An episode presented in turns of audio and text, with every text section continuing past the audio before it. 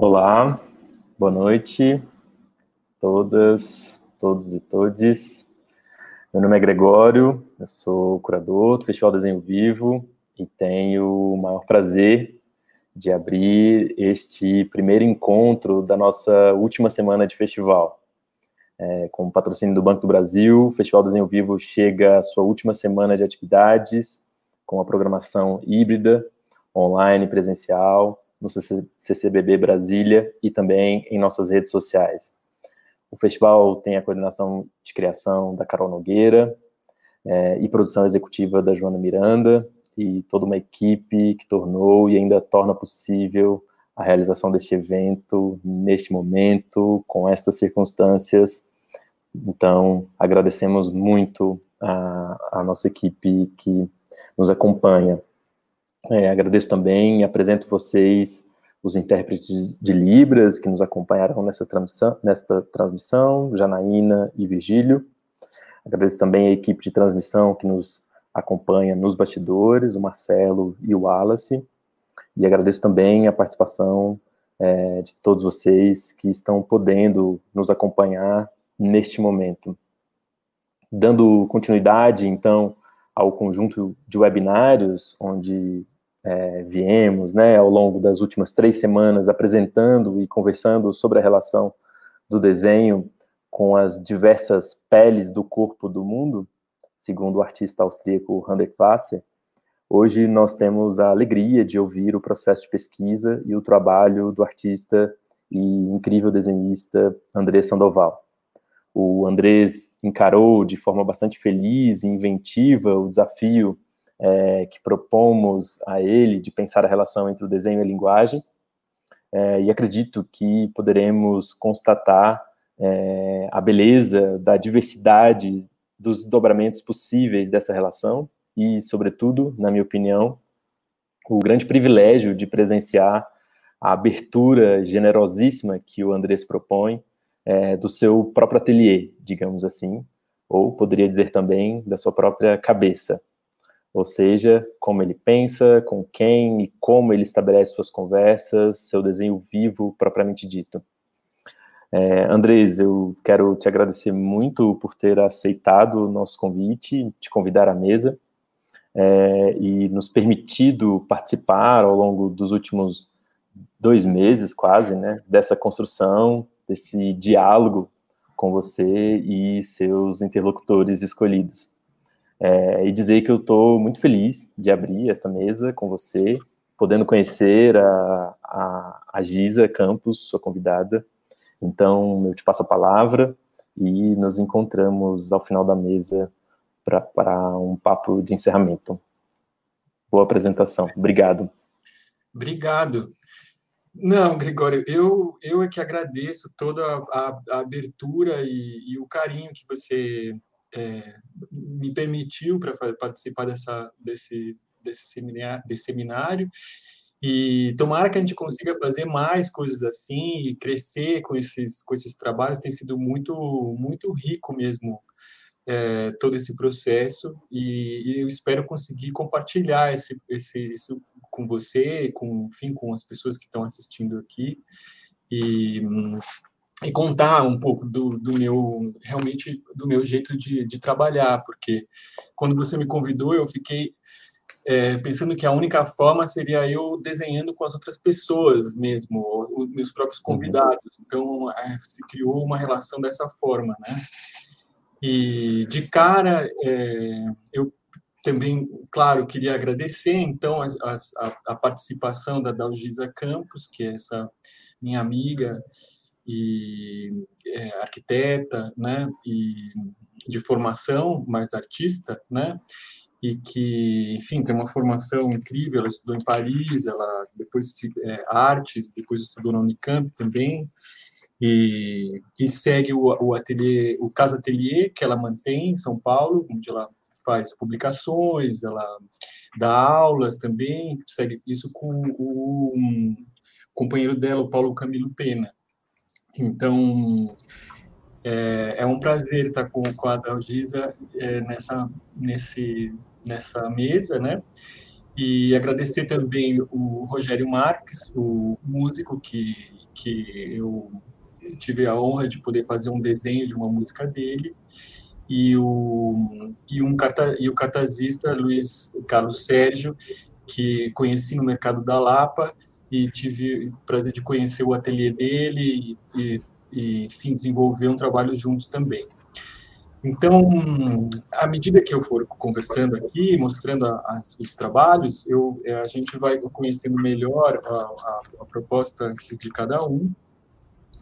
Eu queria dizer assim que antes da gente continuar, que assim esse processo foram aqui eu vou apresentar três, três direções de trabalho, né?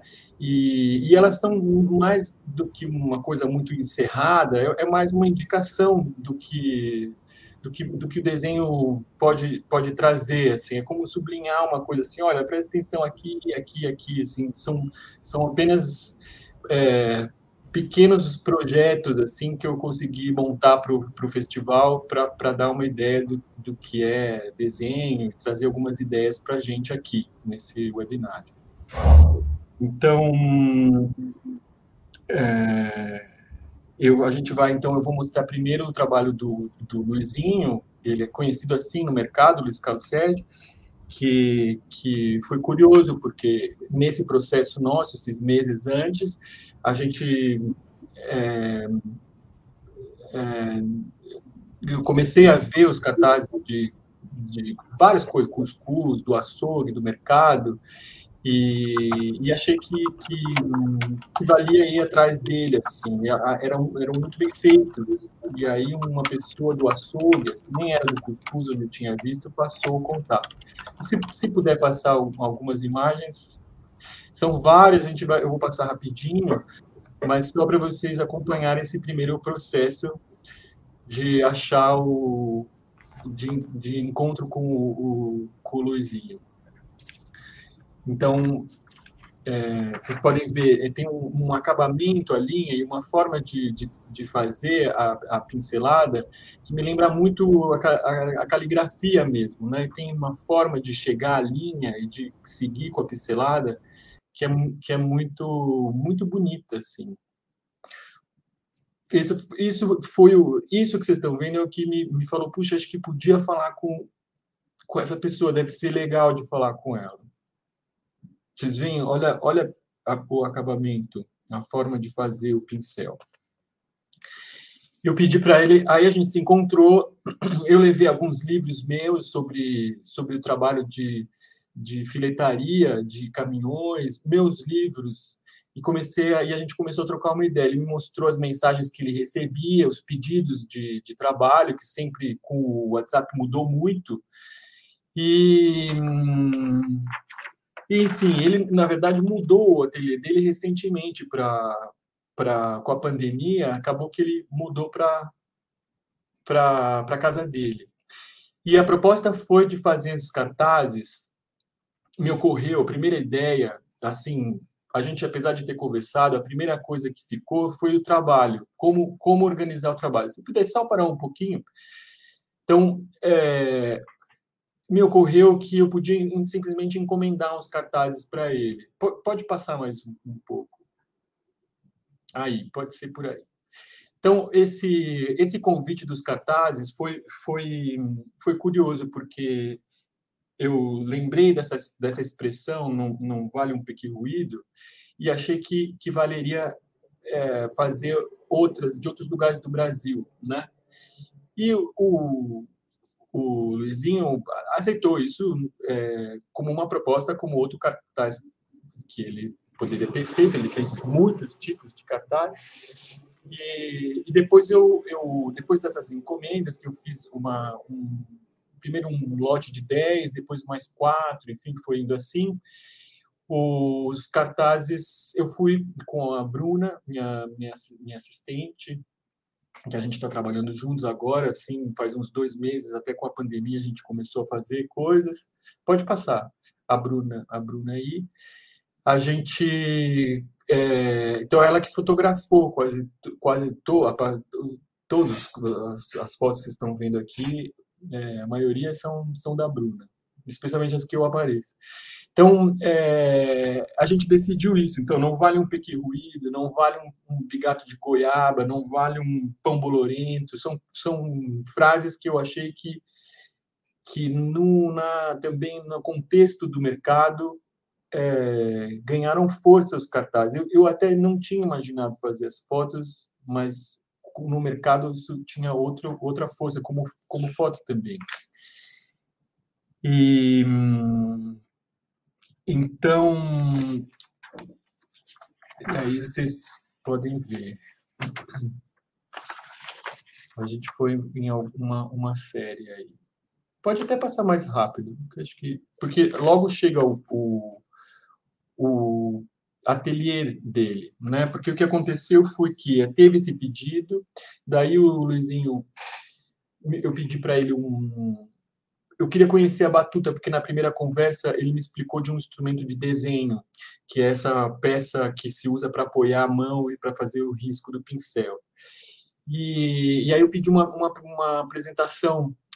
Ele, na verdade, sugeriu uma apresentação dele, e depois eu acabei indo no, no, no, no ateliê dele, aí o Luizinho, e foi, e foi muito, muito, muito rico, porque realmente descobri um cara que tem as próprias ilustrações dele, tem uma produção enorme de cartazes, ele faz há 40 anos trabalha com cartazes no, no mercado, e, e, e, me mostrou os pincéis, que são os pincéis finos, assim, é, compridos e muito macios, né, que a gente costuma, que ele costuma usar, e um giz preto é, que se usa com linha, com uma linha para você bater isso na contra parede.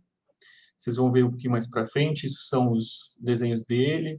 Ele trabalhou numa uma empresa de tampas de garrafa e como como arte finalista, como ilustrador e vocês vão ver um tampas de garrafa antigas, antigas assim para a gente, mas são dos anos 80 em que ele é, faz uma faz esse trabalho de, de arte finalização com nanquim e, e papel alemão que ele chama aí a pedra essa pedra que ele usa para para riscar que vocês vão ver melhor um pouquinho mais para frente.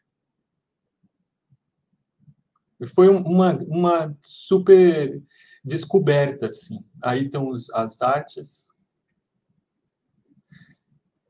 Foi uma, uma pasta que ele tem com esses trabalhos mais antigos. Então, isso é uma tampinha de garrafa, ele faz seis vezes maior e consegue é, desenhar toda a peça, né? E as letras todas à mão mesmo. Os porta-pincéis, usa tinta acrílica com esse pó xadrez, porque essas tintas acrílicas elas não são muito esbranquiçadas, é sempre é bom ter um pouco mais de corante, né, para ficar bem vermelhinho. Essa é a batuta que eu tenho na mão. As mesas têm essas peças, sim, ali vai, tem outras fotos com mais coisas. A parede tem esses preguinhos, vocês vão ver, que ele já fixa a, os, os, os papéis, os cartazes ali, e vocês aí a batuta, o pincel, a tinta e o plástico, né? super mínimo. Tudo assim, muito, muito simples, né? muito, muito bonito assim, a simplicidade do, do trabalho. Essa é a linha, material que ele usa há muito tempo. É, eu achei essa linha muito, muito interessante. Você bate como se fosse, você segura com o dedo aqui, né? Segura a linha e bate com a, com a linha. Tem uma foto que fica bem claro esse movimento. Segura com a ponta do dedo e bate com as outras duas. Olha que legal essa. Dá vontade de fazer uma ilustração assim, só dessa pedrinha era um processo, era uma coisa que eu podia fazer em seguida desse processo, era desenhar assim. Eu até tinha um certo plano assim, até a gente falou de fazer isso. Vocês vão ver que mais para frente a gente chegou a fazer uma uma, uma espécie de uma cartilha, vamos dizer assim, que aparece a, a sequência de letras com as quantidades de pincelada que cada uma tem.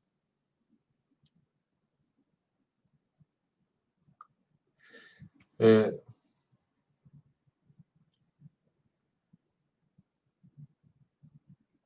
é, deixa eu ver se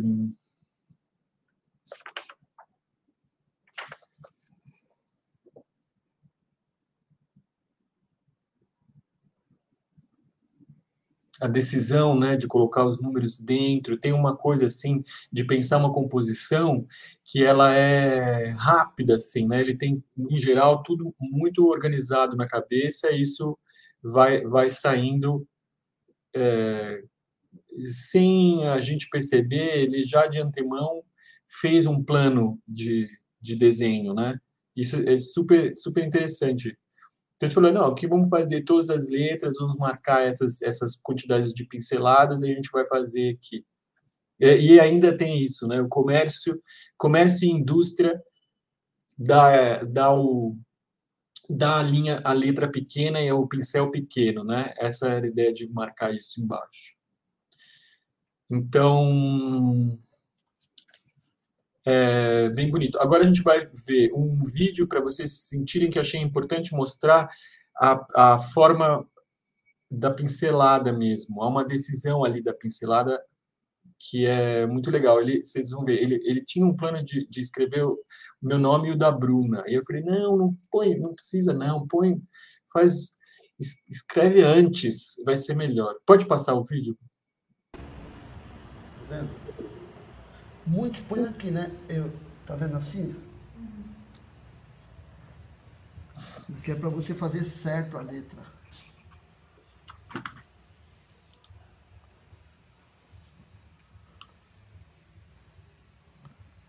Muito bom.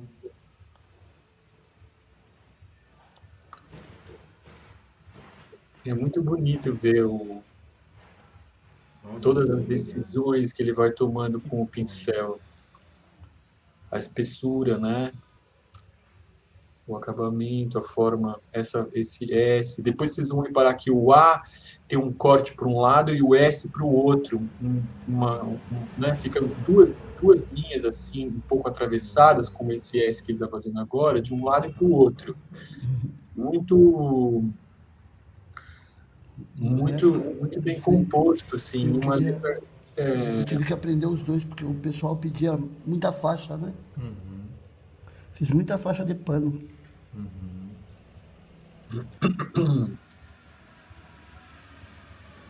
É.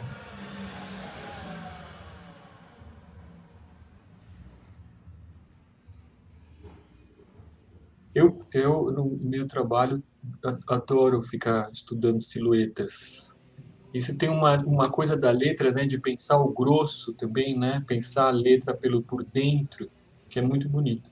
Aí a gente, e aí no caminho, no caminho do cartaz ele resolveu, né, antes e depois. Uma, muito duas, bom. três. Uma, duas, três, quatro.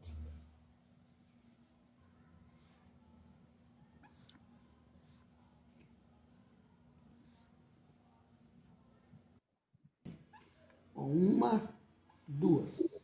Dois. Dois. Uma, duas, volta, três. Uma, duas, três. Uhum. Esse três dentro, quatro dentro, é muito, muito legal esse jeito de. Obrigado a fazer isso. Fazer resolver a, a letra, uhum. né? Duas a, como, a como os números se organizam dentro Cada do outro. Cada um tamanho de letra. Uhum. E, por exemplo, isso aqui é para fazer letrinha bem pequenininha. Uhum. Vou mostrar para vocês. Cada um é um tipo. Ele é durinho não? Ele é não, tudo molinho? Tudo, tudo mole. Uhum. Ó, uhum. É tudo cegas mole. Uma, duas, três. Quatro. Que é a volta, a volta do é. J. Ah. Uma, duas, três. Olha esse R, gente. Eu não tenho nem o que dizer. Uhum. Mas você não faz ele vazar. O olho do. Ah, pode. Vazar, né? A orelhinha do R. Uma, duas, três, quatro, cinco.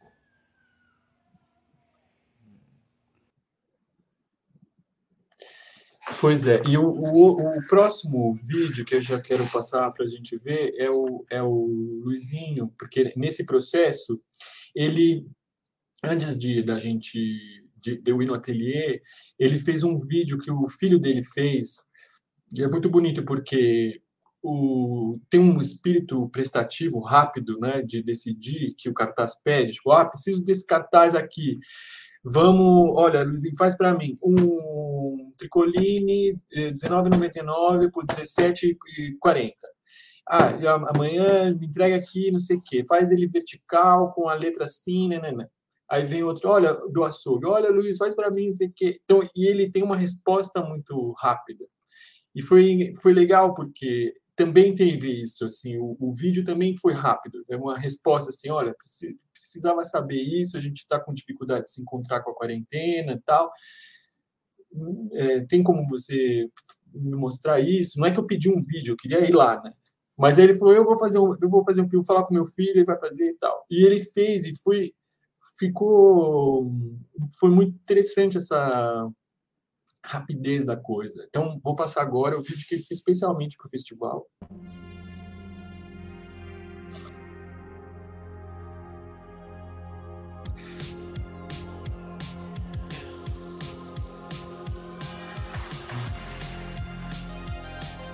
Oi, eu sou Luiz, cartazista, há 40 anos.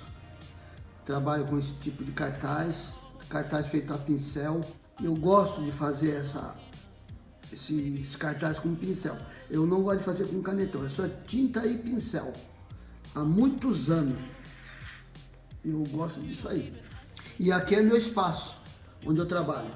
Faço faixa, em batuta. O, os meus pincéis estão aqui na bancada, tem vários tipos de pincel.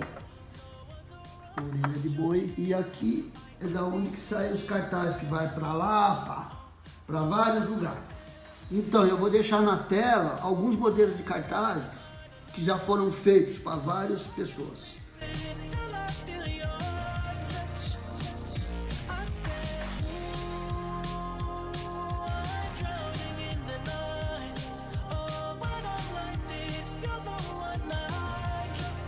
Olha, olha, olha que bonito isso como ele, apesar de estar rápido, que é uma coisa que dificulta a gente, eu, eu gosto do vídeo mais, mais devagar. Mas olha que bonito.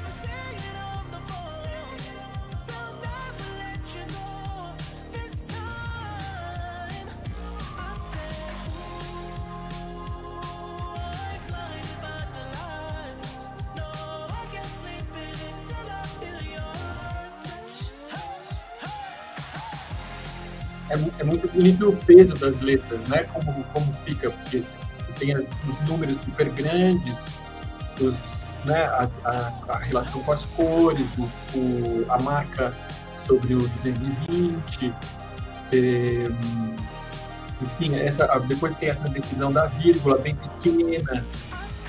Eu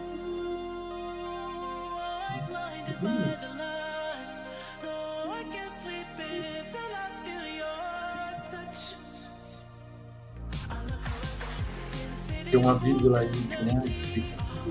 Muito. E lá, ó, cada pequenininho aqui fica.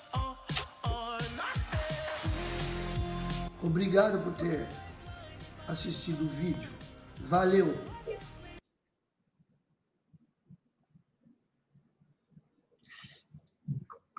Esse, então, isso foi o meu processo com o Rogério. Eu espero o Rogério com, com o Luizinho, que eu espero continuar ainda fazendo muitos cartazes com ele.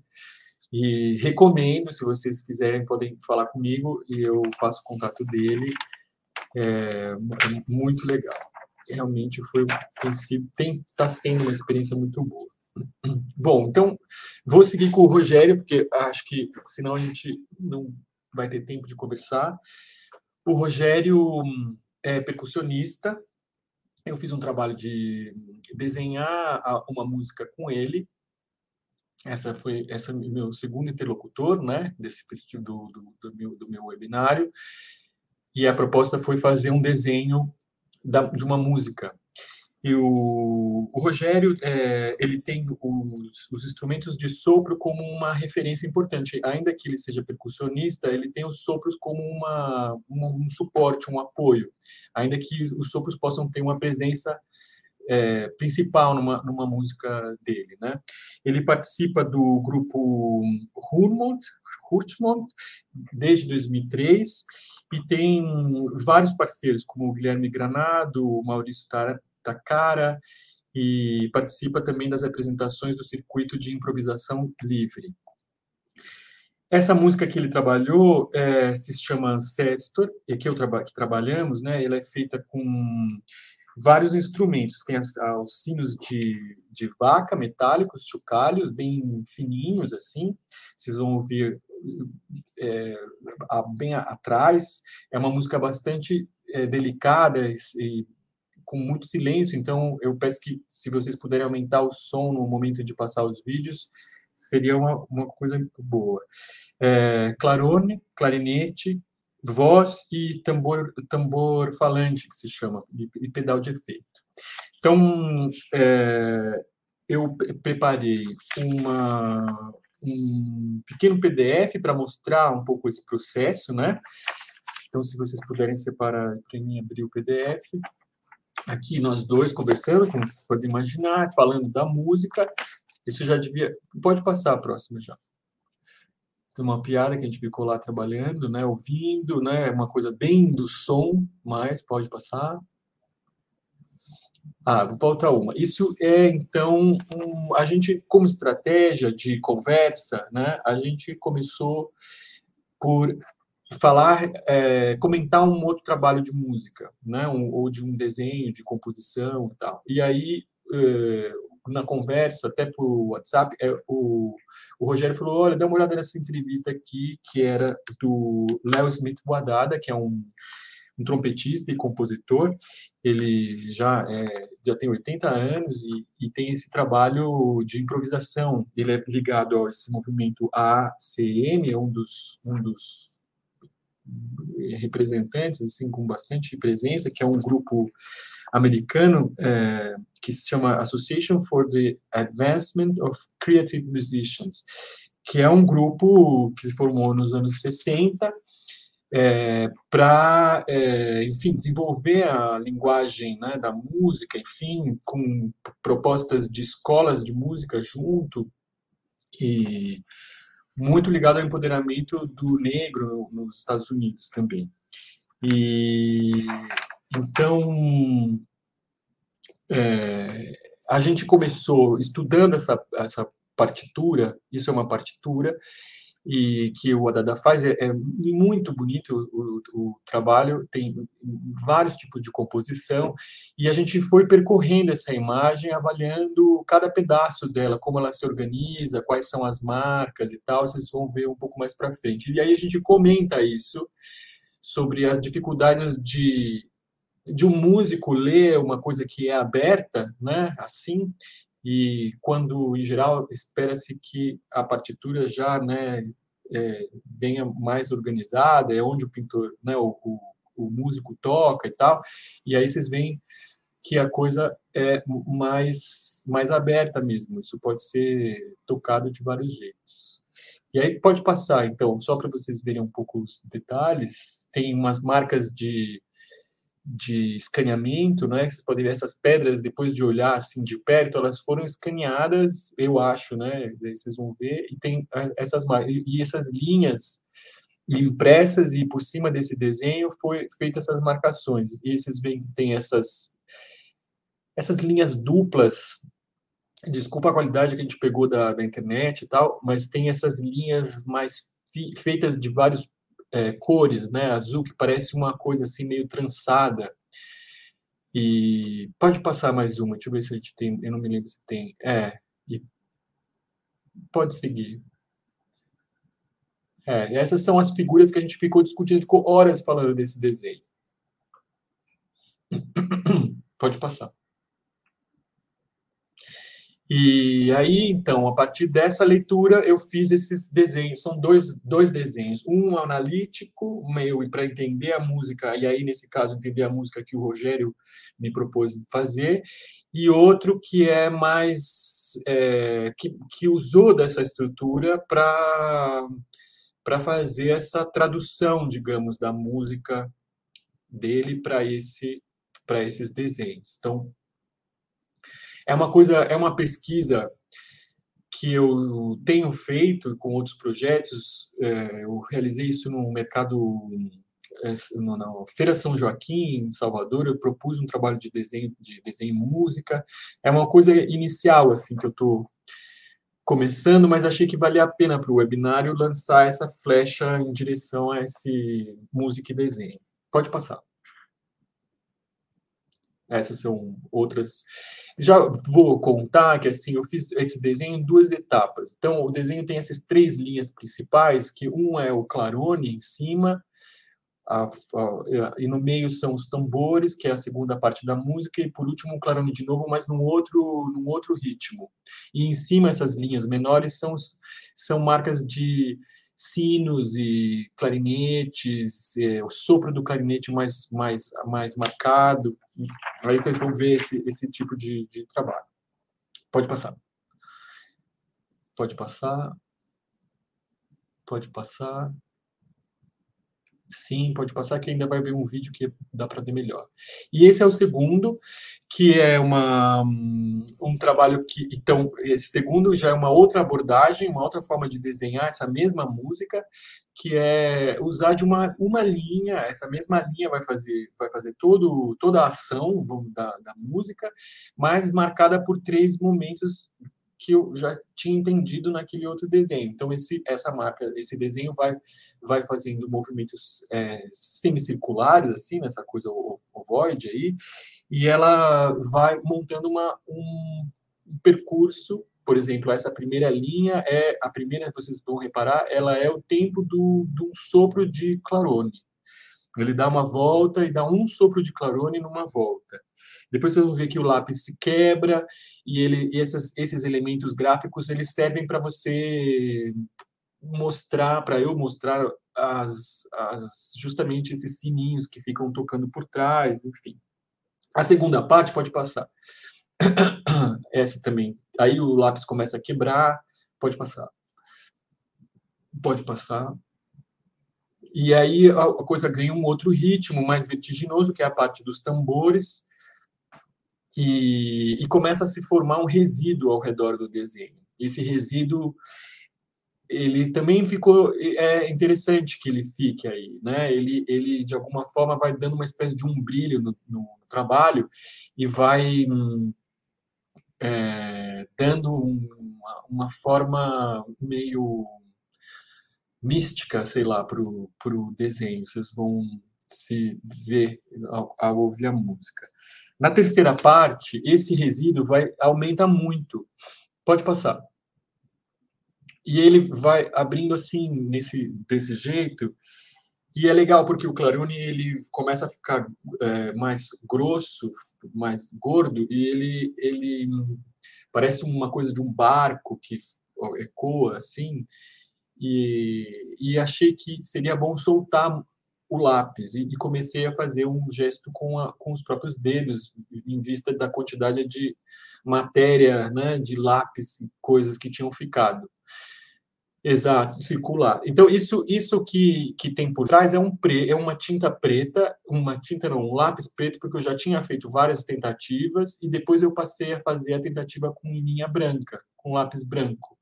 Então, se formou essa massa cinza aí que, que de, se, também dava essa sensação de amplificação do, do, do, do clarone. Então, bora ver a música. Aliás, aqui foram uns trechos, porque o música mesmo, vocês vão ter que ver nos links que a gente deixou disponíveis para vocês. Então, dá, dá para olhar lá. Escutou é um clarone. É um clarone baixo, é um clarinete baixo, chama. Agora era bom ao, ao, pôr o som mais alto. E esses agudinhos também são deles. Esse. Uhum. Mesmo esse que parece um pingo de água, assim. Plim, plim. Ah, isso é outro instrumento.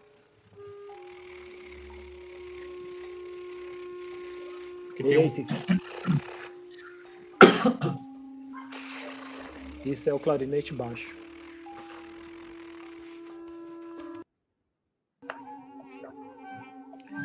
Mas você falou de cor, né? Por exemplo, essa parte me vem muito umas cores que é marrom e laranja. Essa flautinha, ela mais laranja, assim, esses sopros mais um... é, marrom, esse.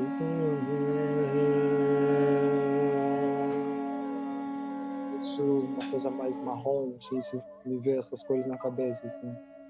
Uhum.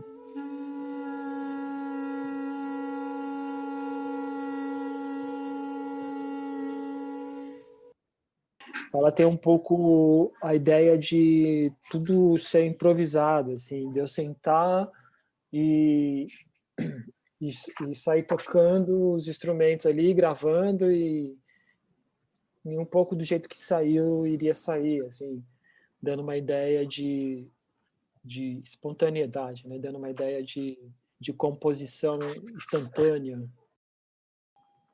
É enriquecedor, assim, porque você bate o olho, você isso às vezes diz muito mais para você do que para o músico. O músico ele quer saber onde é que eu associo. Cadê onde eu vou seguir, é. Mas você tem essa, esse músico dessa linha do Adada, uhum. que vem muito dessa escola da, da, da AACM, de busca de uma interpretação além da música, né? Não é só uma questão de você tocar bem ou não, é você interpretar o mundo, interpretar a vida, interpretar uhum. a, o, o, visual, tirar do, do, do seu inconsciente questões para você colocar na música também. Que nada mais é que isso, né? Quando você interpreta uma parte dessa, você está jogando muito com uma subjetividade, né? O que me, me deixa preocupado, e por isso que eu também topei essa, essa conversa antes, é porque, assim, para mim, a, a, eu, eu ouço a música e ela é um bloco, assim, que eu não consigo distinguir as, as, as partes daquilo e tal. E aí volta e depois sai de novo, e daí fico assim meio, nossa, que eu tenho necessidade, sei lá, de primeiro fazer um desenho que, que pontue quase que temporalmente tudo, para aí depois quase um gráfico assim que eu vou ter que arrumar para só para ler ele assim. Como eu não, não inventei a música, né? Então eu tenho que é, fazer todo esse caminho, né? No final. Depois eu posso ouvir tudo à vontade, sem pensar em nada disso, mas ele, ela já está em algum grau é, esquematizada e é, a composição vem um pouco dessa forma também. É, a composição vem um pouco, ah, eu tenho um geralzão aqui na cabeça, como eu quero que soe, como eu acho que mais ou menos vai terminar e como que vai começar. Você tem uma ideia meio disso, do, do geralzão, do grande, assim. Uhum. E você vai colocar ali depois quantos detalhes e bem depois também. Assim. No meu uhum. caso, né, foi isso. Então você, aí eu fui montando ali para chegar nesse uhum. nesse todo que ela tem.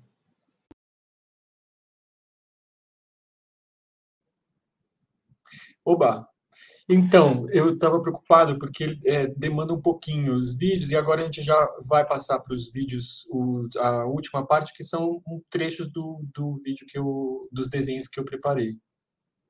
Então, bora. Isso eu resolvi fazer num livro sanfonado. Ele tem ainda essas marcas, agora já finalizadas, com essas três etapas da música e organizadas, né? Os tambores que são essa parte mais central, mais rítmica e os outros. E só estudando, né? Tudo estudando, na verdade, né? Mas, mas tem estudo mais mais detalhado, né? Parado nas formas e tal, né? Então isso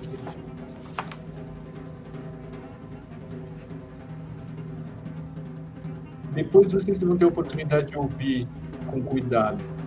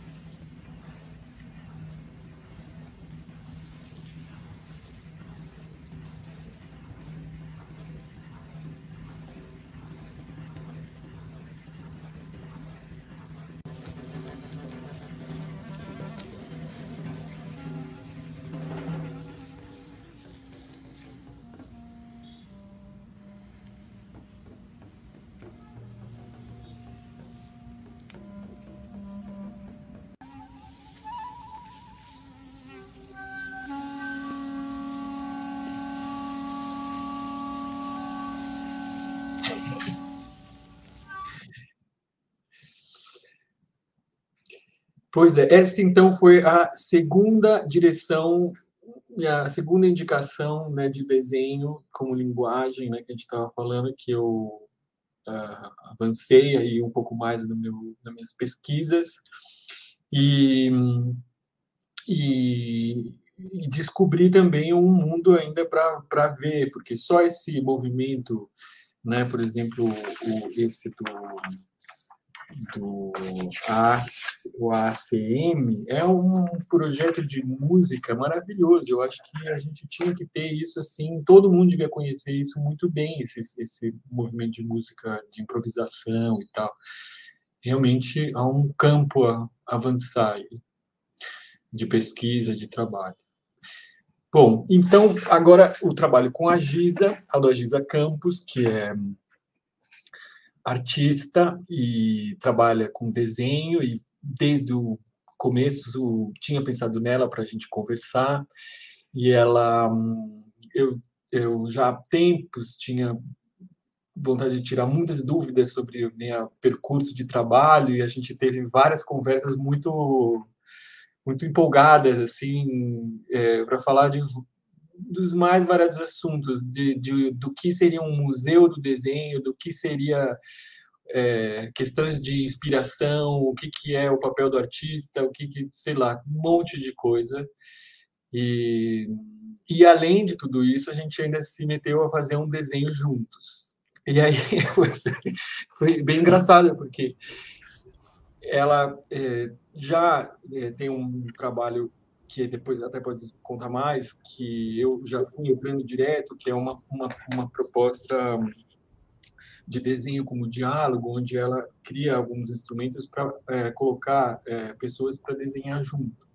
E aí a gente fez essa experiência junto com o Marcelo, que está cuidando disso tudo aqui, virtual, a questão virtual aqui, essas telas todas arrumadas e tal, e a gente ficou pensando como fazer esse trabalho ao vivo para vocês, mas a gente no final se deu conta que conversar sobre desenho também era desenhar. Então a gente pensou que não ia deixar vocês tão cansados e, e até, né, Giza, você viu que a gente não conseguia conversar e desenhar, né?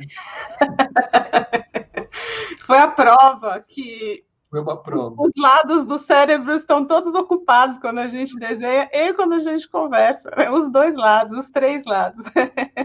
Não dá. O cérebro tem alguma. Eu até ia ver o que, que era isso, mas realmente ou desenha ou conversa. E aí mas... a gente. Desculpa. É, desculpa eu. Diga. Não, eu ia só pontuar que você falou que, além disso, a gente é, ah. resolveu desenhar, eu ia, é, enfim, Com, né? é, brincar que a gente não fez duas coisas, que a gente fez uma só de, duas, de dois jeitos, né? Eu acho que desde o começo, quando você me chamou para conversar, eu não resolvi dúvida nenhuma sua, quero deixar isso bem claro. enfim, desde que a gente começou a conversar, essa questão do, do desenho como uma, uma interface, como uma ferramenta relacional, estava presente, né? Porque tinha o meu trabalho, enfim, que, que, que, apareceu na nossa conversa, mas também porque desenho é isso, né? É uma característica da, dessa ferramenta, desse meio, né? O fato, como da arte em geral também, mas desenhar na sua transparência, né, no, na, na, no, no, caráter enxuto assim, e, e econômico do, do, do, ferramental, né, a gente é, rapidamente intui que tem uma pessoa atrás desenhando, né? O, o, gesto da pessoa, o tempo que ela passou ali é, fazendo aquilo, aparece através da imagem, né? Então, o desenho é, tra traz sempre essa questão do outro fazendo. Então, a gente começou a falar de desenho, a gente já começou a lidar com essa com esse contato, né? Pois é. Ah, meu, vamos, vamos ver um pouquinho. Eu até você anima de mostrar, Marcelo. Então, antes de passar, vamos passar o vídeo? Eu não sei agora. Vamos passar o vídeo. Passa vamos. o vídeo, né? Então, passa o vídeo, passa o vídeo.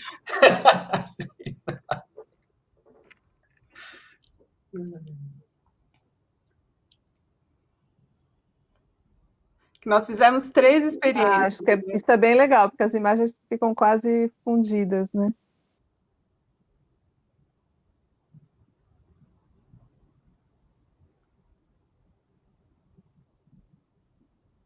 A gente fez várias, né? Várias formas, né? Com linha branca, com linha preta sobre branco. Depois a gente ficou pensando que sendo uma sendo vídeo, né, sendo luz a coisa, né, que ia passar como luz, a gente achou que fazer ele com fundo preto e linha branca era bom, né? O Marcelo está falando aqui que a gente desenhou... Eu tive uma, um pensamento aqui. Você tem lousa aí, por acaso? Lousa? É. Eu tenho umas lousinhas é, dessas de escolar, sabe? Essas pequenininhas que é, poderia ser interessante de desen ir desenhando e apagando, e desenhando e apagando, né? Eu aqui posicionei ele assim, mas eu agora vou pegar um pano úmido. Ah, dá para tirar, né? Como o papel é forte. Ah, que legal, perfeito.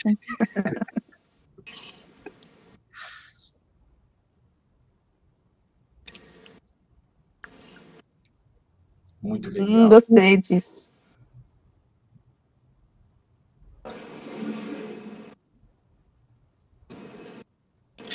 E é bonito, eu tava achando essa linha branca bem legal. Acho que a preta vai ficar bonita também. Mas ela brilha, né? É super legal. É, bem bonito mesmo.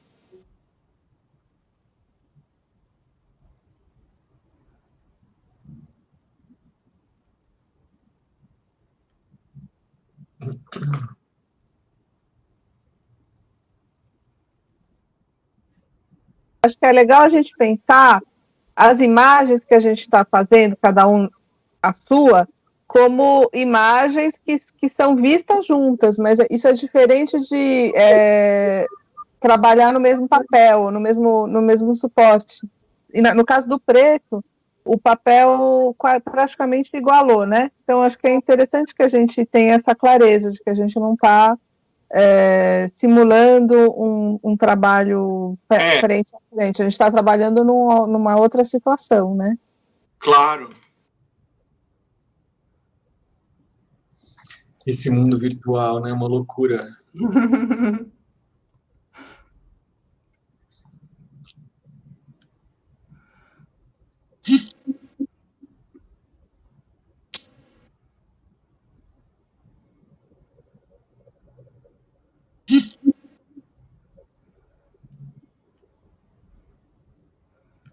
eu acho que eu estava recebendo umas mensagens e aí a minha, minha imagem começou a ficar falha, tá vendo?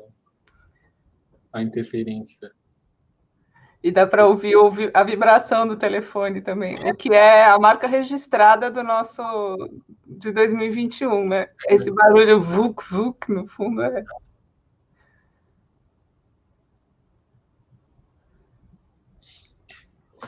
É isso. Daí é, o PDF acho que tem uma mostra um pouco, porque agora é que eu lembrei, ele tem umas imagens assim em sequência. Então acho que uhum. talvez só para complementar rapidinho, a gente pode deixar até eles aí.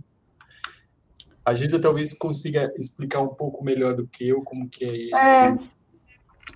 Não, é que acho que foi logo no começo das nossas conversas, né, Andrés? É, essa, quando você expôs essa vontade de enfim, de conversar sobre desenho, eu trouxe esse trabalho, que é um trabalho de 2018, que eu, eu concebi como uma espécie de. como uma proposição de, de performance coletiva. Então, são, chama através de linhas, são 20 cartões com 20 propostas de eh, diálogos desenhados, né? Sempre começam com duas pessoas frente a frente, tendo em si uma folha de papel, traçam, e daí tem uma regrinha simples, geral, e isso aí é encadernado aí nessa, dessa forma sem capa, então, a ideia é que duas pessoas escolham uma dessas fichas e usem como, como ponto de partida para um diálogo sobre uma folha de papel. Pode passar. Então, essa, nessa primeira proposta, nessa primeira ideia, isso ficava montado em umas mesinhas. Tal. E com o tempo passando, ao longo do, de um ano e pouco, eu fui me ligando que eu não queria estar presente, eu não precisava estar presente enquanto isso acontecia. Eu fiz algumas, eu fiz uma proposta duas vezes no Centro Cultural São Paulo, depois eu viajei para o Quebec, essa foto é, é ali, eu, eu propus de várias formas, em vários contextos, durante uma residência no norte do Quebec, e eu fui chegando à conclusão que eu não precisava estar presente. E esse trabalho virou aquele caderninho ali que vocês estão vendo de pé sobre a mesa, é, intermeado com outros textos, virou uma publicação que você pode levar para casa. Então. então a gente conversou bastante sobre esse sobre essa possibilidade aberta aí, né?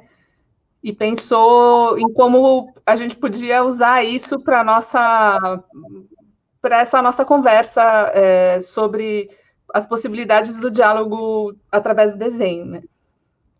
Acho que pode ir passando. É. Essas são algumas das fotos dessas performances iniciais. Isso foi em 2018, lá no Centro Cultural São Paulo. Pode passar. Tinha essa questão de conversar sobre os desenhos ao final. Isso foi. É, e tem uma questão que eu acho que é interessante também, que, é, que eu fui percebendo ao fazer a performance, é que o desenho do final não pertencia a ninguém. Certamente não me pertencia, e era problemático a quem pertencia, a quem dos dois participantes pertencia. Em geral, ninguém queria o desenho, ou os dois queriam e ficava meio sem graça. É uma questão interessante que abria ali, o fato de você fazer com o outro é, torna aquele objeto é, dissociado, né? Tem, tem a ver com vontades que não são só as suas, é, e tem muito dessas questões de improvisação que você estava falando agora há pouco, né? A gente uhum. tem que adaptar o, o, a vontade, as decisões, ao desenrolar das decisões e das vontades do outro, né? Que é uma das uma definição possível de improvisação, né? Claro. Vamos ver mais? Pode passando. Ah, daí assim, só um registro nosso, animado, conversando nos nossos escritórios. Pode passar. Ah, isso foi uma primeira ideia, que era trabalhar com essa ferramenta aí, o Limno, que ele trabalha, faz desenhos de forma remota. Pode passar. E aí são essas experiências, assim, bastante abertas. Isso, essa ferramenta tinha uma coisa muito interessante, que era uma escala infinitamente, quase infinitamente ampliável, né? Então a gente podia... É. Um dava um zoom, um micro zoom, um super zoom, e o outro estava trabalhando num, num, plano mais geral, e de repente a gente se encontrava num ponto, assim. Foi bem interessante. É é legal, um desenho assim, do tamanho de um quarteirão, né? Pode passar, acho que tem, tem um desenho que mostra. Esse é o mesmo desenho. É, é o mesmo desenho, é. Era engraçado, daí a, a, vocês veem que tem uma linha assim que sobe verticalmente e a, e a Giza saiu andando assim com pontinhos assim. Uhum. Foi indo, foi indo, foi indo. E eu não sei, estava indo por outro lugar. Era um mapa, né? Sempre meio, ficou com um jeito de mapa. É, total. E depois, acho que a imagem seguinte já são os nossos com o Marcelo, que é o que cuida dessa plataforma agora aqui. Pode passar. Ah, tem mais um, pode passar. Pode Esse passar. é um dos zooms, um super é, zoom, é, uns é. E aí os desenhos que a gente estava vendo agora. Não pode passar isso aí o que ia saindo quando a gente chegou nessa, nessa situação, quando a gente começou a desenhar junto, né? Tanto lá no, na plataforma ali como, como aqui, foi ficando muito é, claro que, que era uma conversa mesmo, que a gente não estava fazendo um desenho a quatro mãos, a gente tá, tava é, dançando, né? É, tá, a gente estava passando um tempo a, a, a, a, movimentar uma coisa entre nós, como numa conversa, né? Tanto é que eu, eu vejo muito esses desenhos como processos mesmo, né? Tem um pouco essa questão da autoria que eu estava falando lá do Através de Linhas, né? Eu gosto muito de pensar neles como o registro de um tempo que a gente passou pensando sobre as nossas decisões em relação uns, um ao outro, né? Um, um em relação ao outro. Pode passar.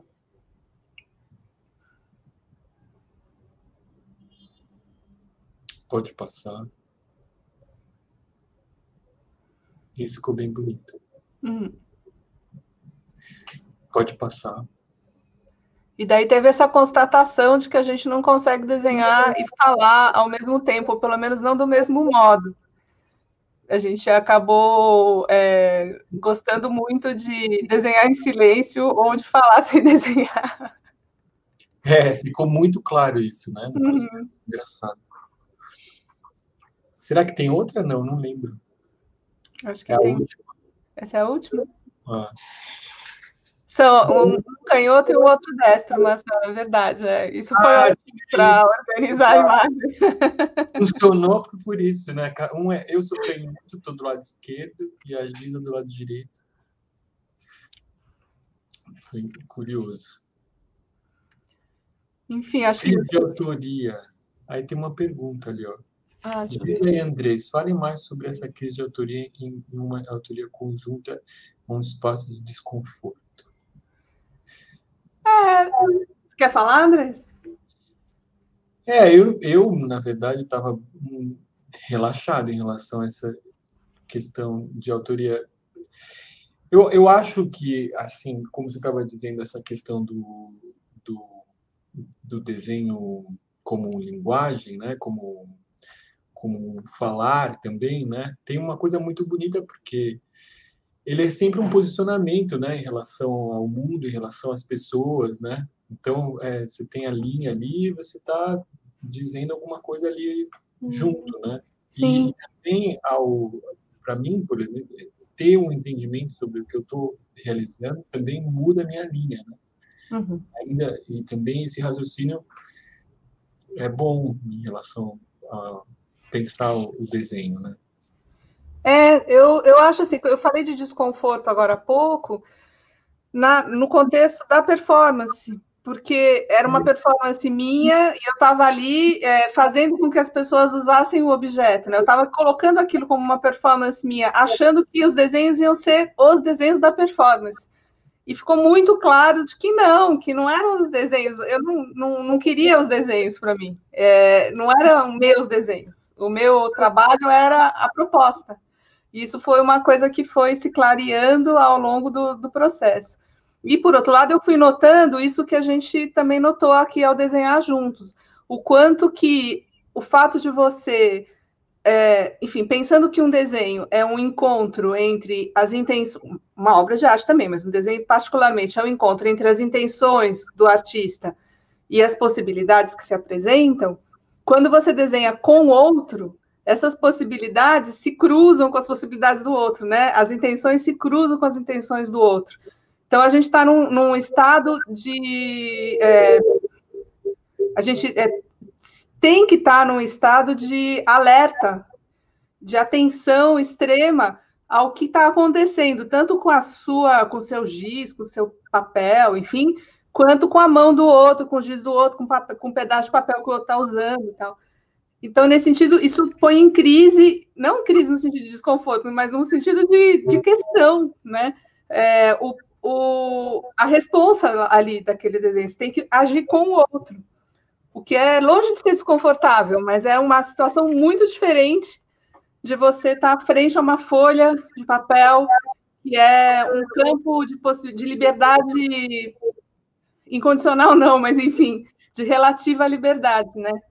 Que é o que acontece quando a gente desenha sobre um papel em branco esse o, o, tempo e o papel não estão em branco quando você está se relacionando com o outro. Né?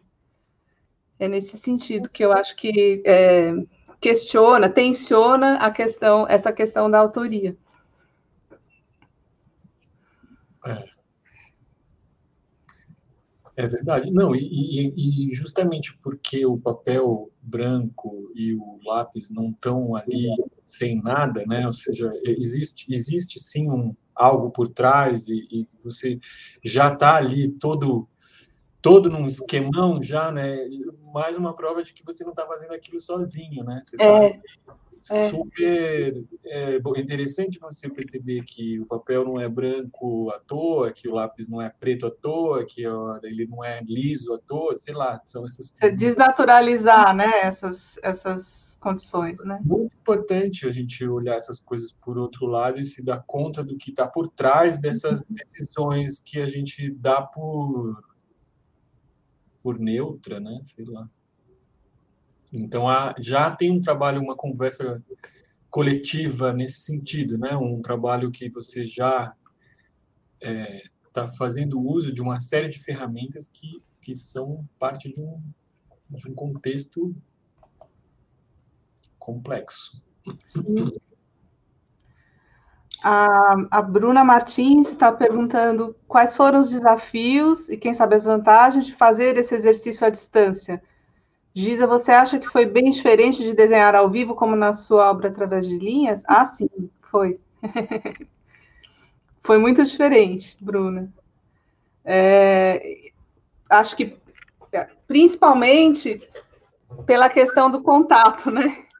Até é uma das questões que a gente conversou na, naquelas nas, nas versões lá, na, nas experiências em que você vê o, o, encontro das duas telas no meio da, da, da, tela de vídeo, né? Aquelas duas primeiras experiências.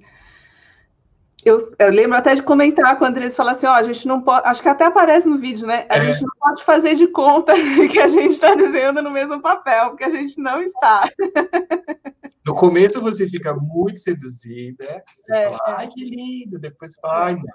É, é, não, acho que é, tem uma, uma questão, porque uma das questões, no Através de Linhas, uma das questões é isso. Quem vai começar primeiro, até onde eu posso ir, é, se eu for para lá e se eu esbarrar no cara, né? Tipo, não tem um combinado, você não pode ficar combinando, você vai fazendo. E às vezes a pessoa invade o espaço que você imaginava desenhar, etc. Então tem uma questão de é muito próximo da dança, né? O Mário de Andrade já falava isso, né? É, tem uma questão de interação, de, de, de, contato. Eu tenho uma amiga que fala que é contato improvisação, mas com lápis. É, e quando a gente está ali no, na situação que a gente viveu com o Andrés, você tem essa, essa, esse não contato, né? Assim, tudo passa pelo, pela, pelo resultado visual, que a gente enxerga ao mesmo tempo, tal, né? Mas é bem diferente.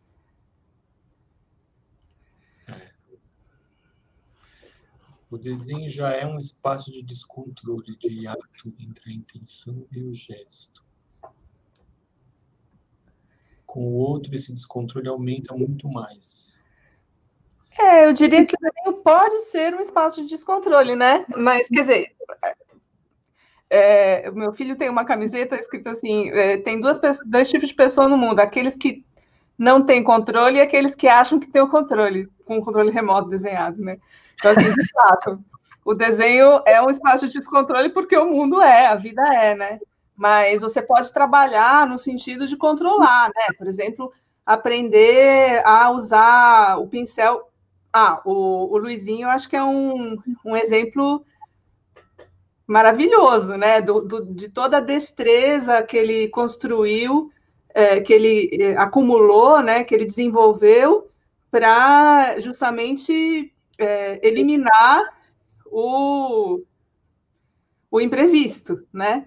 Para controlar o desenrolar do material, o, o, né, o, o mecanismo e tal. Né? E é. é claro que vai acontecer coisas que ele não, impre, não previu, mas ele vai é, desenvolver técnicas e, e sistemas para conseguir trazer isso de volta para a imagem que ele está planejando. Né? Sim, é Quando é incrível. Queria até comentar um pouco isso do Luizinho, porque eu me dei conta de alguns momentos, por exemplo, ele tem um jeito de aproximar as letras, né, que ele vai apertando conforme conforme ele vai lendo, mas você não percebe, é, é muito sutil o caminho que a letra vai ajustando e vai abrindo, ou, ou os pesos das linhas, né, às vezes ela vai engorda um pouco, tem todo um, é como se fosse uma, uma geleia, sei lá, que vai se adaptando assim, né? Ele hum. vai tá, tá, tá, encaixou. E aí, né? e aí aumenta um, diminui o outro. É uma é muito legal assim esse jeito de ir dando os pesos e na hora, né? Assim, ele tem um certo uma certa ideia. Às vezes, até me disse, às vezes eu chego a fazer umas marcações assim, mas eles têm uma ideia e aquilo já se faz aquela dança, né? Você faz aqui, faz aqui, depois corta, pá, pá, pá, pá. E ele tem uma familiaridade com esses materiais absurda, né? Ele tá, ele tem um, uma gama de materiais muito, né? Tem uma hora no, no vídeo que você mostrou que ele fala: eu, só, eu gosto de pincel, eu não uso canetão, né?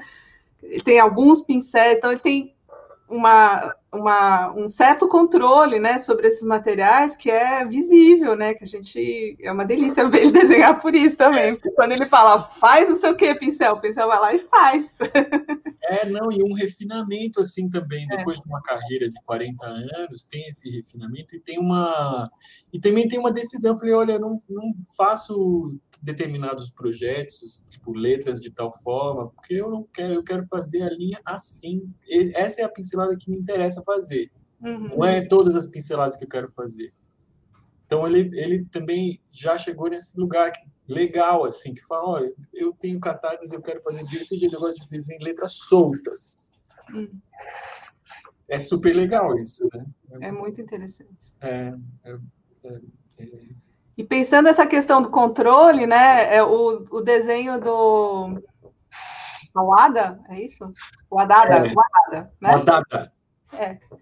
É, o desenho dele é um desenho é, que é, tem uma abertura, uma generosidade muito interessante, né? Se você pensar que a partitura é o desenho dele e que ele e que o Rogério vai tomar X decisões a partir dessa partitura, e essas decisões têm que ser tomadas pessoalmente mesmo, porque a partitura não é, aquela partitura não é um, um, um código fixo, né?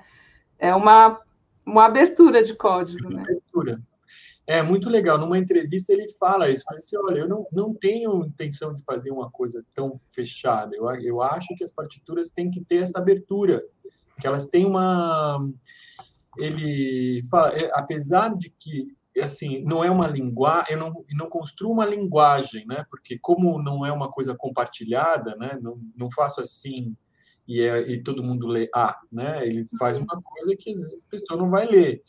Então, e ele, e ele tem um outro, outro, outra forma de fazer essa passagem, que até o Rogério fala, é uma coisa de você usar a sua subjetividade mesmo que é interessante. Então ele fala, olha, eu quando faço um, uma composição ou faço uma música, já tocando, eu já mostro nesse percurso o que o que vai acontecer, o meio e o final. Então, se você uhum. prestar bem atenção na minha linha, ela eu já transformei a música em linha. A linha vai sair, vai dar um movimento e você já vai saber o que, que vai acontecer. Isso ele dizia, poderia estar dizendo isso para um, um bailarino um, ou um desenhista, sei lá, que está fazendo aquela, está uhum. dançando junto, né, com aquela música, né? Uhum, uhum. Então, mas é muito interessante isso, né? Como são movimentos de abertura e decisão, abertura e decisão, tanto da partitura para a música do Rogério, quanto da música do Rogério para seu os seus desenhos, né? São processos de, de decodificação e recodificação. Me fez lembrar do Fontana Mix, que é aquele trabalho, uma composição do John Cage de 58, se não me engano, que ele não só é, cria uma, um sistema não, não convencional de notação e de, de partição, né, como é, é, um sistema que tem que ser construído. Então, são papéis transparentes, grid, curvas, e é um, uma pastinha, assim, do tipo, tó. Daí você põe assim, isso dá uma partitura. Você põe essa. Quer dizer, a própria lida com a partitura já é construção também, né? Eu acho que tem muito disso nesses processos que você viveu com o Rogério, né? Essa tensão entre intenções é, é, inequívocas e interpretações e, e, e leituras e traduções. Melhor traduções que interpretações, né? Uhum. É, é uma. Não, eu até pensando, acho que fiz um jeito bem ra racional, assim, vamos dizer.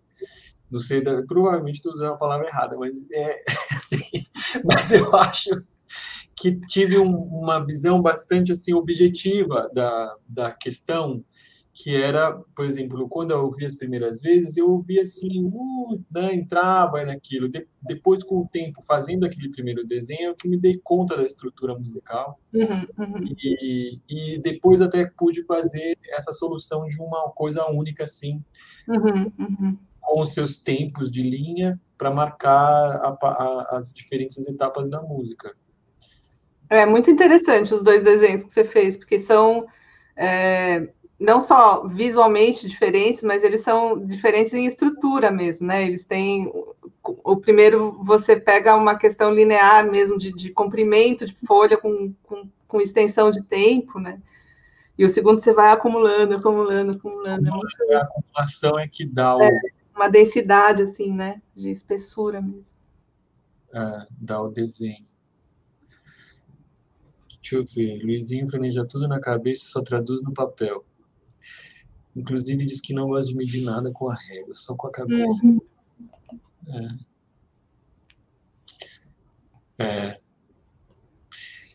Pois é. O que mais que a gente pode comentar desses trabalhos? O Gregório ia falar alguma coisa aqui, que ele falou que vinha. Compareça, Gregório. Aí, se for bom. Deixa eu ver.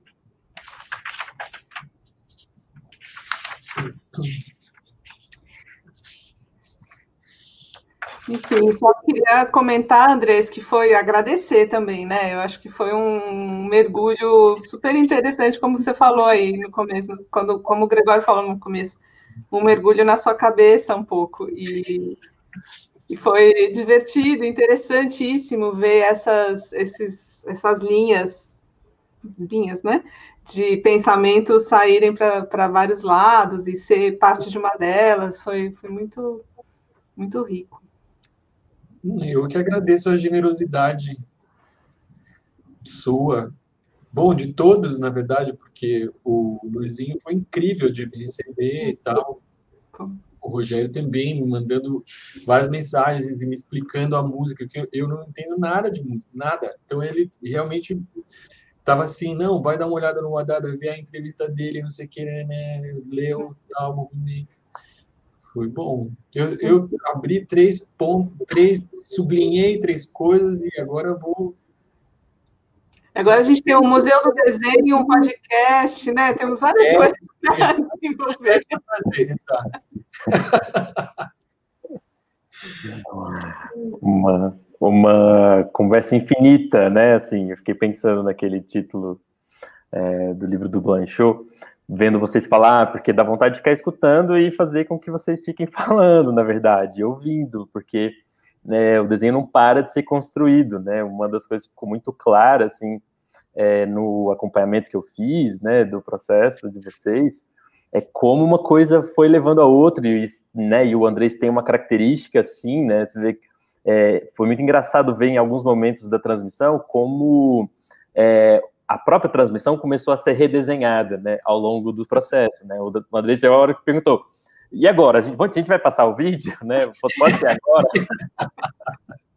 Passa o vídeo. Passa o vídeo, assim. Outras é, também muito curiosas, né, é, do, da, vocês conversando, paralelo, e o, e o vídeo e o registro audiovisual de vocês também conversando e desenhando, desenhando ao mesmo tempo. Eu estava escrevendo em alguns momentos vocês estavam falando, tomando algumas notas, e aí eu tinha que olhar para saber se, o, se a voz era de vocês comentando o vídeo ou se era a voz do vídeo de vocês comentando o desenho.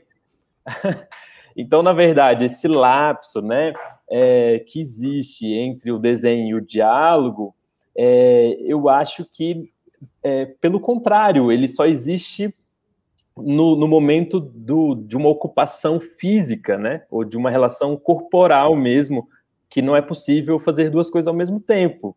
Mas porque se trata de, um, de uma entrega de corpo todo, né? Enfim, é o desenho que, que, que é o corpo que desenha enquanto desenha, da mesma forma que é o corpo que fala enquanto fala, né? Então não é possível quase é, que essas duas coisas aconteçam ao mesmo tempo, senão que elas estão de fato fazendo as mesmas coisas, né? No final das contas, o que a gente está pensando é, em termos de desenho vivo, propondo, e, e, e, vocês nos deram, né, enfim, todas as condições de pensar isso mais aprofundadamente, é como essas duas coisas, na verdade, não são distantes, né? Uhum. Vocês aproximam e cruzam essas linhas é, a todo momento, né? E aqui, enfim, é a prova viva disso. É, eu achei muito lindo.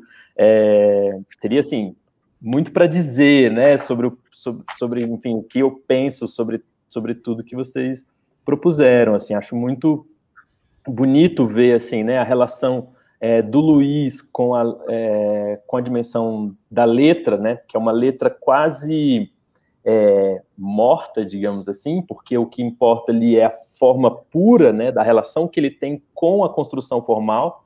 Então, enfim, para ele, se ele receber é, não vale um, um pique qualquer coisa, e um, um, real lá da, da banana, não sei, o quilo, é a mesma coisa. Ele vai, ele quer fazer o que ele, né, o que o corpo dele se, né, tem algum tipo de prazer naquilo. Então é muito interessante quando, né, você traz, Andrés, essa relação dele com, né, como o corpo dele já está dançando, né, e prefere dançar essa, essa, esse gesto, né. Enfim, mas aí me, me, causou muito, muita curiosidade nesse processo que vocês propuseram, né, que o Andrés propõe dessa, nessas interlocuções, como a letra no Luiz é uma letra, né, é, sem voz, mas que ela retorna com a, a Dalgisa, né, ao final, ou, né, ou no, eu sei que tudo isso ocorreu ao mesmo tempo, né, mas então isso se torna presente, né, e aqui com vocês na apresentando isso fica muito claro, né, como a, a voz viva é presente junto com o desenho, né, na, na, na dimensão é, da dança através das linhas, né, das linhas de vocês, que a, que a Giza propõe. É, e no caso do, da relação com, com o Rogério, é, pelo contrário, né, sai a forma quase, né, enfim, a relação musical sai a forma completa, ela se invisibiliza, né, pela relação com, da vibração do, com, do som, e que aí o Andrés faz essa leitura por meio do desenho, né, então, é, o, enfim, no final das contas, o que ficou muito presente para mim, e aí é, é como vocês estão explorando a linguagem do desenho, mas também para além da linguagem do desenho, para além da linguagem em si, né? Enfim, são as, quase as bordas da linguagem, né? Enfim, a, é, a, a, a, prova mais cabal, né? Que, que é disso, enquanto vocês do vídeo apresentando e a voz é, se sobrepondo e justapondo aqui ao longo da transmissão, é, mas também, enfim, como isso virou uma metalinguagem, né? Como, como isso virou uma contralinguagem em muitos momentos, quando essa quando ela virou uma sublinguagem, né? Ou seja, que a coisa tudo escapou, né? Enfim, e isso está presente em, em, em, diversos níveis, em todas as interlocuções, né? Enfim, muito, muito lindo. Obrigado, obrigado pelo convite. Espero poder explorar mais ainda e, e, ter a oportunidade de aprofundar cada um desses temas e essas abordagens. Muito bom. Sim. Obrigado. Imagina. Obrigado é. a vocês. Agradeço também a acolhida. Muito bonito esse projeto. Muito fiquei maravilhada assim de ver isso tudo acontecendo ao mesmo tempo. Tá? Parabéns pelo projeto. Ah, que bom. É, eu, fiquei, eu fiquei só com uma dúvida, assim, posso aproveitar um pouquinho o tempo só para ouvir vocês mais também, é, porque como vocês alargaram o processo, né? Como se vocês nos mostrassem um processo ampliado e contínuo, e, como, e, e essa transmissão é como se vocês abrissem, né, as portas dos ateliês, a gente pudesse estar dentro e acompanhando essa conversa que vocês tiveram. É, enfim, o fim, a gente sabia, eu sabia, né? Enfim, um pouco o fim tinha como objetivo aqui, né? Enfim, a proposta que nós fizemos, enfim, e, e alguns outros objetos. Mas eu fiquei muito curioso e aí queria só ouvir um pouquinho de vocês, o que vocês pensam antes de desenhar, né? Essa relação assim com o objeto an anterior, né? Enquanto observadores, enquanto também a linguagem não está presente, né? Enquanto vocês estão, enfim, diante do mundo, assim. E aí ampliando, né? Não só para o processo dessa pesquisa em si, mas dos processos de vocês. Vocês podem falar um pouquinho disso, como vocês veem essa relação? É. É uma ótima pergunta. É, bom, depende, né? depende do desenho. Mas quando você, quando você fez a pergunta, eu me lembrei instantaneamente assim de uma sensação que é muito forte. Bom, é, hoje em dia é mais forte porque faz uns anos que eu faço uns desenhos que são do, que eu chamo de tamanho do corpo, que tem a ver com o tamanho do meu corpo, então tem uma questão corporal meio óbvia, né? mas é, mesmo quando eu desenho menor, assim, o momento em que eu consigo chegar na mesa de desenho, que não é um percurso fácil, né? Se para, o meu ateliê é no fundo da minha casa, então tem todas as questões que não são da, do ateliê que estão ali no meio do caminho para eu chegar lá e falar, não, agora eu vou desenhar. Quando eu consigo chegar e fechar a porta do ateliê e falar, não, agora eu, eu penso no meu corpo. Uhum é muito comum eu me pegar fazendo isso, assim, sabe? É, aquecendo mesmo. Sendo que eu não sou uma pessoa que faça muitas, muito esporte, nem muita atividade física, mas a hora de desenhar é uma hora de pensar em, em, em movimento. Né? Eu penso muito, mesmo que o meu desenho às vezes seja no Illustrator, ou às vezes seja com régua, ou é, mas eu estou sempre pensando em termos de ação e, e, de movimento, né? Então, se eu fosse dizer, falar de uma coisa geral, o que eu penso antes de desenhar, eu diria que eu penso é, na sensação do corpo.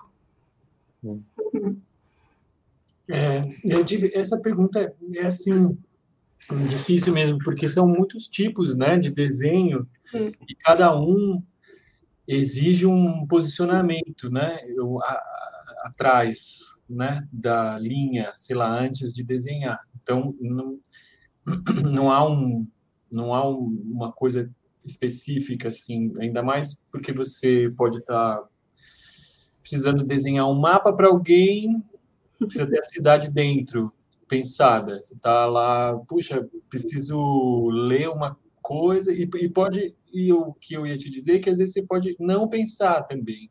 Uhum.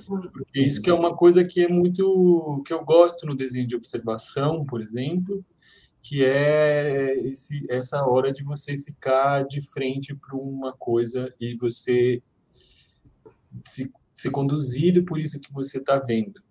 E, uhum. ele, e aquilo que você marcar, se, que você resolve marcar, fica como um registro de tempo, que a Giza estava falando, que eu faço muito isso no desenho de observação, que é parar e ver aquilo que você resolveu escolher ali, né? As, né? Então, isso eu acho muito bom fazer esses exercícios de não pensar, assim, na hora de desenhar de observação.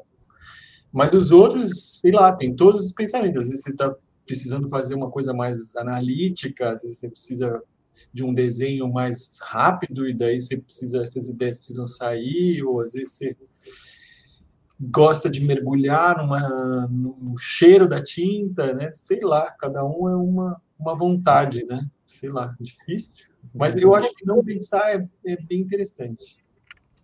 Você sabe que eu estava pensando aqui? Que, de qualquer maneira, desenhar, né? Como diria o Clé, é, leva tempo, né? É Para você transformar um ponto numa linha, precisa de tempo, né? Então, é, antes do desenho, são todos os minutos, todos os segundos, todos os milissegundos até o desenho acabar, né? Porque você fez a primeira linha, mas aí tem a próxima, e tem a próxima. É temporal, né? Uhum.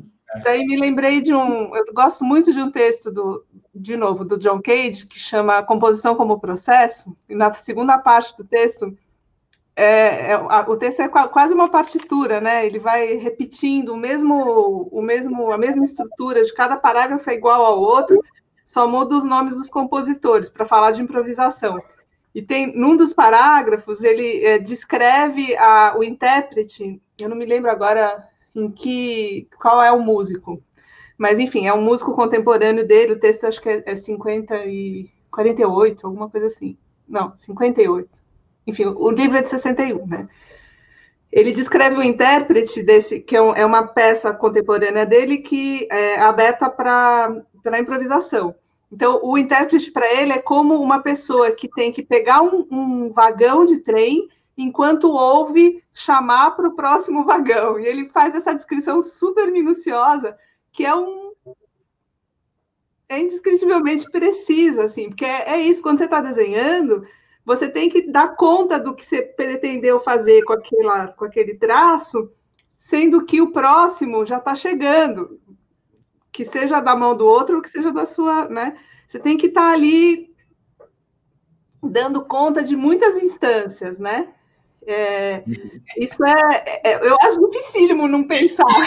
É, é, um, é realmente cair num precipício toda hora, né? Então, isso, agora, isso, o, o, eu sinto isso realmente, e, e até me ocorreu dizer algo também sobre isso, porque a gente costuma falar do desenho a partir de um ponto, isso a gente conversou com a Giz uma vez, de, de uma da gente que tem uma certa é, intimidade ou uma relação mais direta e imediata da, do que você está querendo e faz aquilo, né? As, as, circunstâncias do desenho, né, te dá uma um, um, mesmo que seja falsa, sei lá, algum grau de, de que aquilo sai e flui, né? Uhum. E aí e uma, uma certa confiança nisso. Então é, é, é, desse lugar. Então e ao mesmo tempo tem esse precipício para você não perder ele de vista. De fato, você está ali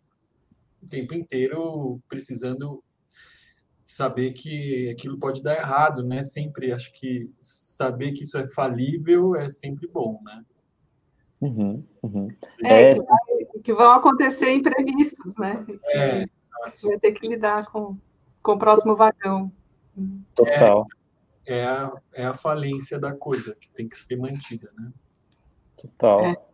Uma dimensão de imprevisibilidade mesma, né? Assim, E, e, e talvez é, eu gosto de pensar nisso porque tem nos leva a um estado de atenção, né? O desenho é um estado de atenção, né? Quase meditativo, assim, né?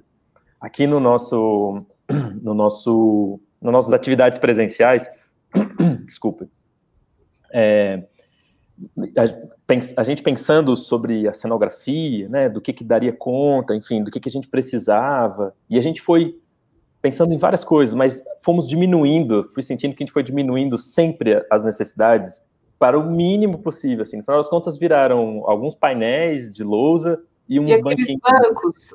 Ah, é. Aqueles bancos. Ficaram... E... coisa mais linda, aquele banco. Lindos, né? Sim.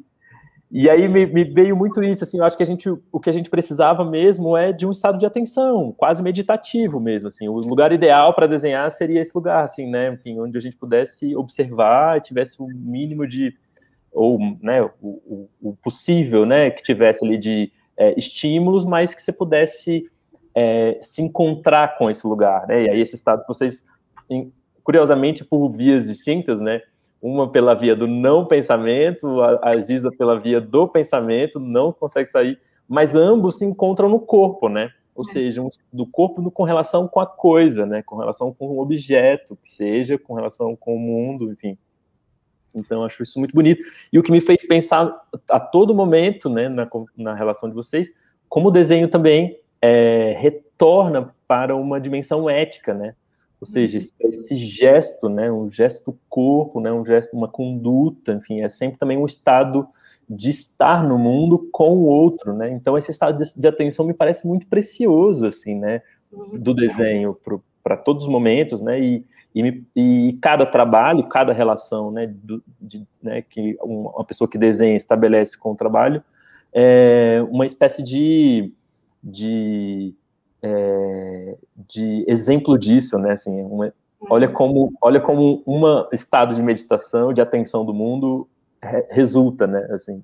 É, não, total. Acho que é, é enfim. Às vezes eu falo isso quando estou dando aula, alguma coisa assim, e eu fico com a impressão de que eu estou dando uma, uma palestra de autoajuda, sabe? Porque, não sei, pode soar meio esquisito, né?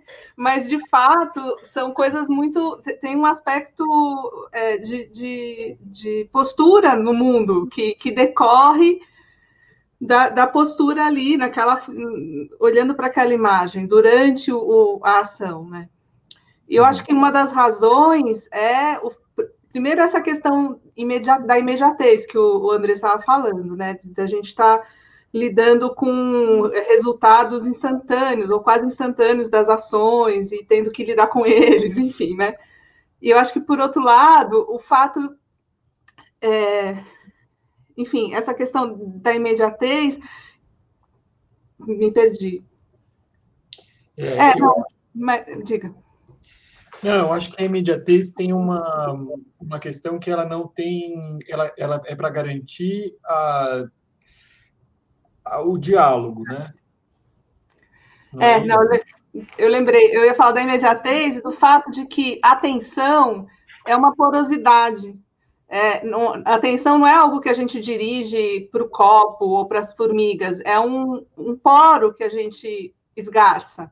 Então, se a gente desenvolve a atenção, para o desenho, a gente desenvolve atenção para outras coisas, né? Desculpe, André, era só porque estava quase saindo aqui, eu lembrei.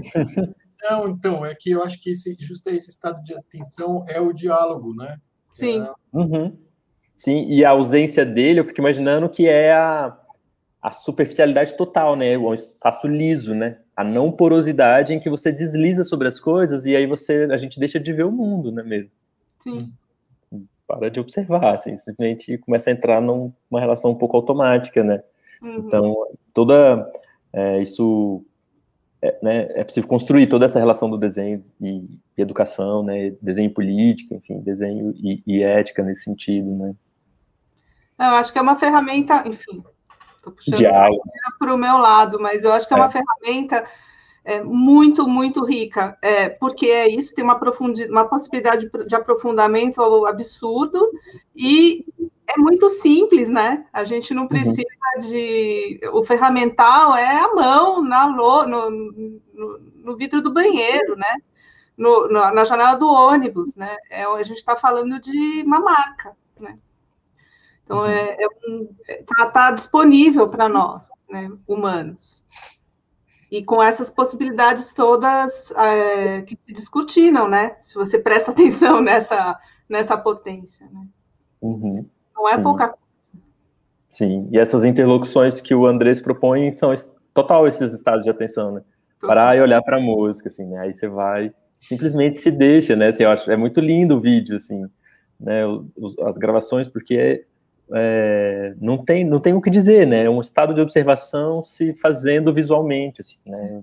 Na relação com a coisa. A relação, que, mesmo com o Luiz, né? E mesmo com você, né, Giza, a, a, tudo isso me parece, assim, esse estado ampliado de, de observação, né? Assim, olha, como, olha, olha como se dá essa conversa sobre desenho alongada, ampliada. Uhum, uhum, uhum. Enfim. Sim. Muito legal, muito bom ter pontuado isso. Bom, é, tá contigo, Andrés. Eu entrei aqui de gaiato. No... Essa foi boa. É, né?